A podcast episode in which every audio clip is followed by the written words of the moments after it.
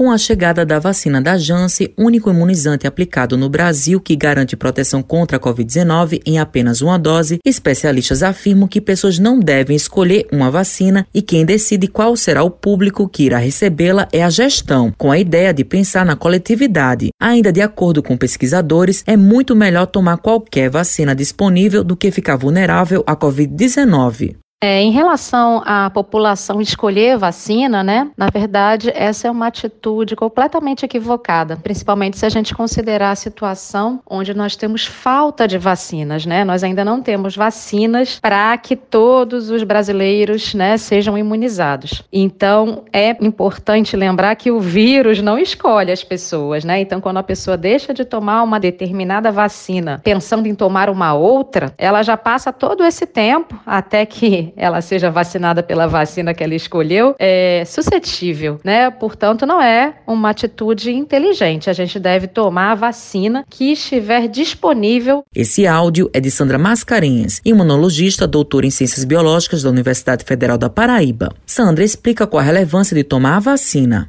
relevância de tomar vacina, aquilo que todos nós já sabemos, né? É ficar imunizado e diminuir a suscetibilidade de infecção. Portanto, pessoas vacinadas têm uma redução muito significativa, né? A maioria das vacinas bem acima de 90% do risco é, de morrer. E as pessoas vacinadas transmitem menos vírus e, quando infectadas, têm sintomas mais leves. Portanto, a relevância da vacina é você diminuir a circulação viral quando a gente atinge atinge um número de vacinados acima de 70% e, de forma individual, aquela pessoa vai estar imunizada da forma como eu mencionei anteriormente. A pesquisadora ainda fala sobre a importância da população tomar segunda dose e qual o grau de proteção das vacinas protocolo de vacinação é, para as vacinas como a Coronavac, como as vacinas da Pfizer e a vacina da AstraZeneca, que é da Fiocruz, envolvem duas doses. Então, a eficácia que é divulgada envolve a primeira dose e depois no intervalo sugerido, né, no intervalo especificado para cada uma dessas vacinas, uma segunda dose. Só a partir de aproximadamente 15 dias após a segunda dose é que o protocolo de vacinação está completo. Inclusive, é, a eficiência aumenta e aumenta também em relação às variáveis que já foram é, identificadas até o momento. Ao grau de proteção das vacinas, o que a gente sabe é que todas as vacinas te protegem mais de 90% daquele indivíduo vacinado é, ir a óbito. Né? Então, isso já é um motivo suficiente para a gente se vacinar. Matheus Silomar para a Rádio Tabajaro, emissora da PC, empresa paraibana de comunicação.